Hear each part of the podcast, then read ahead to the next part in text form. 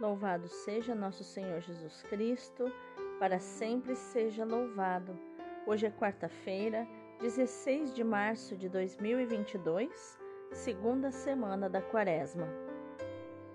Santa Eusébia, rogai por nós.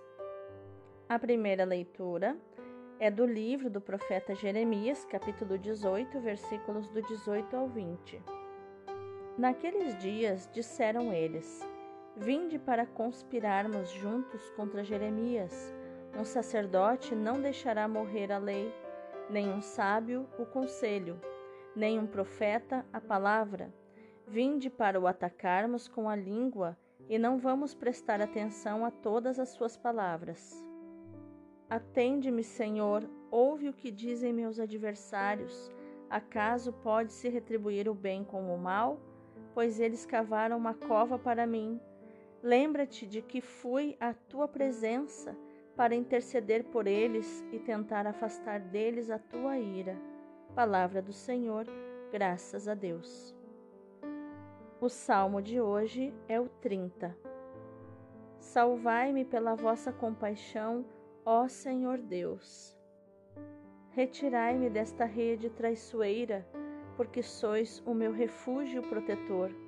Em vossas mãos, Senhor, entrego o meu espírito, porque vós me salvareis, ó Deus fiel.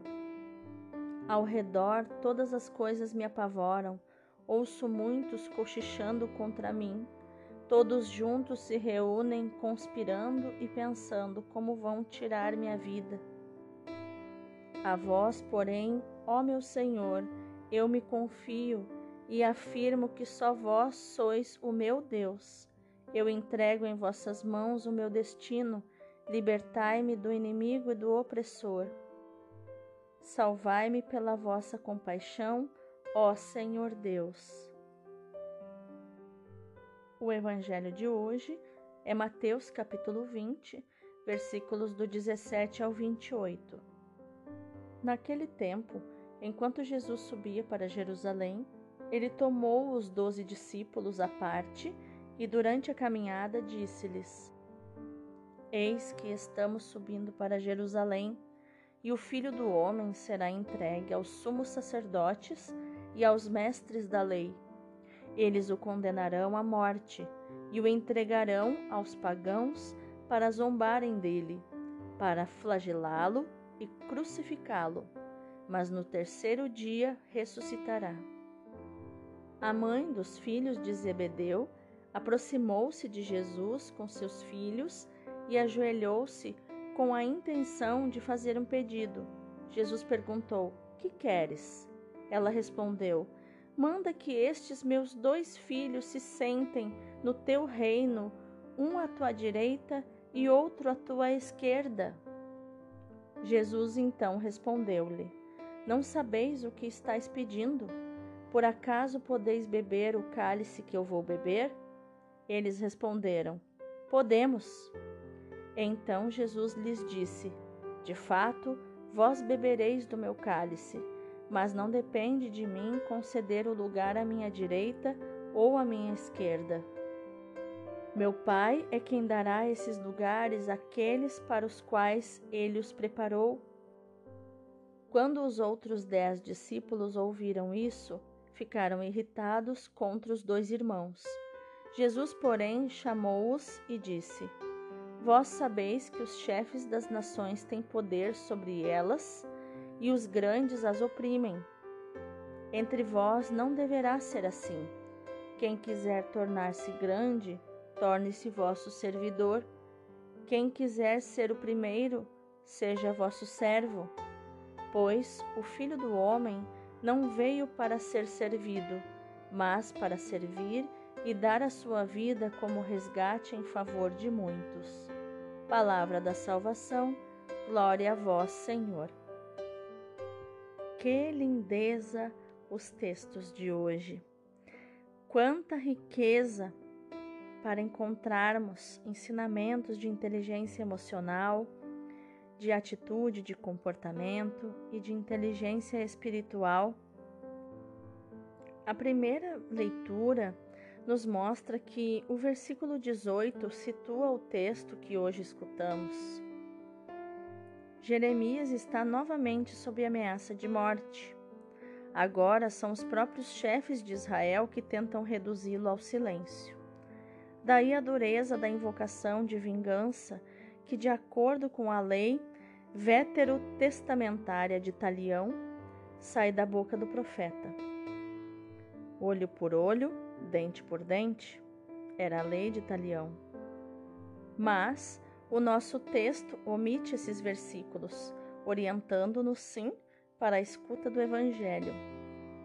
Jeremias é o tipo do servo sofredor, conforme Isaías 53, do 8 ao 10, e é perseguido por causa da fidelidade à sua vocação e do seu amor ao povo. Jeremias abandona-se confiantemente a Deus, de quem espera a salvação. Tudo aquilo que o profeta faz por amor do seu povo e diz na sua oração irá realizar-se de modo perfeito no verdadeiro servo sofredor, Jesus. Ele será morto pelos chefes do povo, mas não pedirá vingança a Deus. Pedirá perdão para os seus inimigos e oferecerá livremente a vida em favor daqueles que o crucificam. Jesus sobe a Jerusalém consciente daquilo que lá o espera. Pela terceira vez, fala aos discípulos da sua paixão. Fala claramente. Para espanto e confusão dos seus contemporâneos, identifica-se com o Filho do Homem, figura celeste e gloriosa esperada para instaurar o reino escatológico de Deus, mas também se identifica com outra figura, de sinal aparentemente oposto, a do servo sofredor. Os discípulos não conseguem compreender e aceitar tais perspectivas e preferem cultivar as de sucesso e poder, como nos mostram os versículos 20 a 23. Jesus explica-lhes mais uma vez, o sentido da sua missão e o sentido do seguimento que lhes propõe. Ele veio para beber o cálice, como ele mesmo diz no versículo 22. E esse termo, que na linguagem dos profetas indica punição divina e reservada aos pecadores. Quem aspira aos lugares mais elevados no reino terá que como Jesus, estar pronto a expiar o pecado do mundo. É mesmo o único privilégio que pode oferecer, porque não lhe compete distribuir lugares no reino. Ele é o Filho de Deus, mas não veio para dominar, veio para servir como o servo de Javé, oferecendo a sua vida em resgate para que os homens, escravos do pecado e sujeitos à morte, sejam libertados. Vamos meditar mais profundamente no nosso estudo. A mãe dos filhos de Zebedeu, que pensava que a vida vale pelos lugares que se ocupam na sociedade, pelo poder de que se dispõe, o profeta Jeremias e, sobretudo, Jesus oferecem o exemplo de uma vida gasta no serviço, por amor. Não é fácil compreender uma tal perspectiva. Jesus se vê na necessidade de por três vezes preparar e anunciar aos discípulos a sua paixão, dizendo a eles que será preso, condenado, escarnecido, crucificado. Mas eles continuam a procurar satisfazer as suas ambições. Hoje são os filhos de Zebedeu que, por meio da mãe, tentam a sua sorte.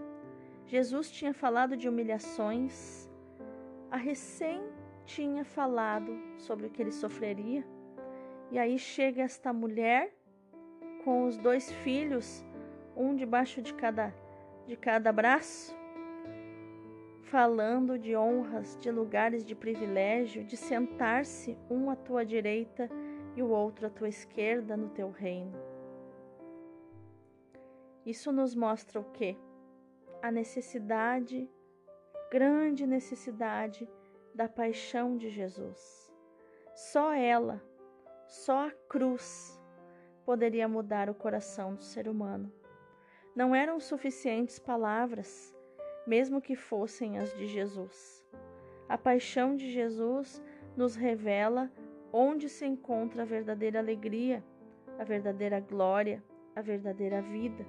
Servir, amar como Ele, até o sacrifício da própria vida pelos outros, vistos como mais importantes do que nós mesmos. E isso pressupõe a humildade, virtude que torna verdadeiro todo gesto de amor e o liberta de equívocos da busca dos interesses. Foi o caminho do profeta Jeremias. Só depois de percorrer este caminho, ele descobriu seu verdadeiro significado. Por isso gritava a Deus: É assim que se paga o bem com o mal. Ele pergunta a Deus: É assim que se paga o bem com o mal? Também no caminho espiritual de cada um de nós, a provação é importante para nos transformar interiormente, transformar o nosso interior, a nossa alma. Depois dela, já não ambicionamos a satisfação terrena que antes procurávamos. A provação muda todas as nossas perspectivas.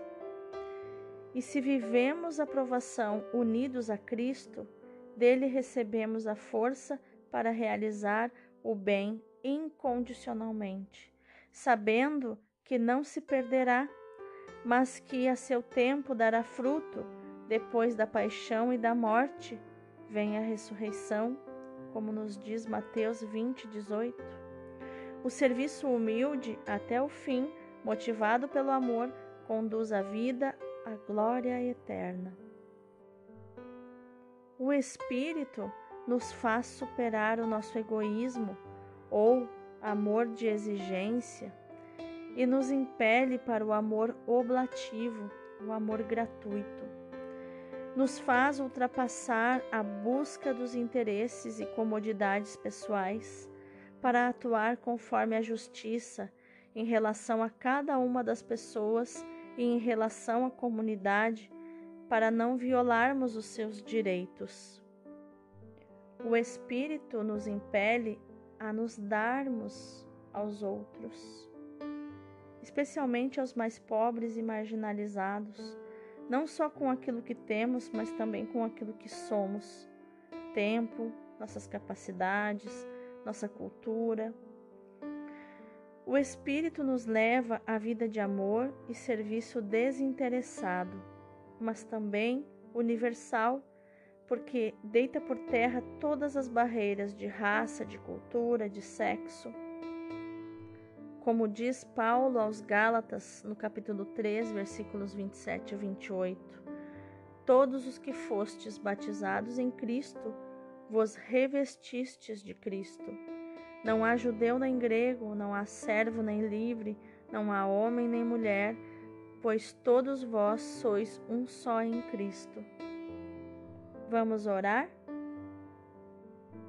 Gratidão, Senhor Jesus porque com doçura e firmeza o Senhor nos conduz pelo caminho da cruz. Quando o Senhor nos aponta o Calvário, talvez fiquemos escandalizados como Pedro, talvez discutamos entre nós sobre quem é o maior, talvez te apresentemos pedidos de privilégio e de poder. Tenha paciência conosco, Senhor Tenha paciência conosco, Senhor, e repita quantas vezes forem necessárias para nós entendermos, compreendermos de uma vez por todas que a verdadeira grandeza está em servir e em dar a vida pelos amigos e inimigos. Usa da tua pedagogia, Senhor, como bom pedagogo que és, e nos conduza pela mão pelas várias etapas rumo à vida, que é a alegria eterna. Contigo saberemos passar pelas provações, beber o cálice e aguardar a recompensa que só o Pai nos destina e quer dar. O importante é aprendermos contigo a amar e a servir até dar a vida para que todos experimentem a graça e, e os méritos da redenção. Amém. Agora eu convido você a contemplar os textos de hoje. Tiago e João, filhos de Zebedeu e de Salomé, eram de, de Betsaida, como São Pedro, e pescadores como ele. João tinha conhecido o Salvador junto de João Batista no Jordão, tinha conversado com ele, tinha comunicado a Tiago, seu irmão, e alguns dias depois, quando estavam ocupados consertando as suas redes, Jesus chamou um e outro, dizendo-lhes: Vinde comigo, farei de vós pescadores de homens. Nosso Senhor já tinha chamado Pedro e André. Estes quatro ficaram os seus preferidos, os seus privilegiados. Tiago e João tinham um ardor exuberante. Nosso Senhor formou-os. Para os advertir dos seus defeitos, tratava-os como Boanerges, filhos do trovão. Um dia, propõe a Jesus que faça cair um raio sobre toda a cidade dos samaritanos, que não tinha querido receber o Salvador e os seus discípulos. Não sabeis de que espírito sois, diz nosso Senhor. Deus é paciente, espera os pecadores e trata-os com misericórdia. Já no outro dia, os dois irmãos vêm com a sua mamãe pedir a Nosso Senhor o primeiro lugar no reino de Deus. Estas honras, diz Nosso Senhor, dependem dos desígnios da providência, mas em todo caso, para ter um bom lugar no reino de Deus, é preciso beber o cálice do sacrifício Deixemo-nos formar por nosso Senhor, como Tiago e João deixaram os seus discípulos bem amados. E que a nossa ação, a partir dessa contemplação da palavra de Deus, dos textos da liturgia de hoje, que ela possa ser meditar, proclamar e agir nesta palavra de Mateus 20, 28 o Filho do Homem veio para servir e dar a vida. Deus abençoe o teu dia.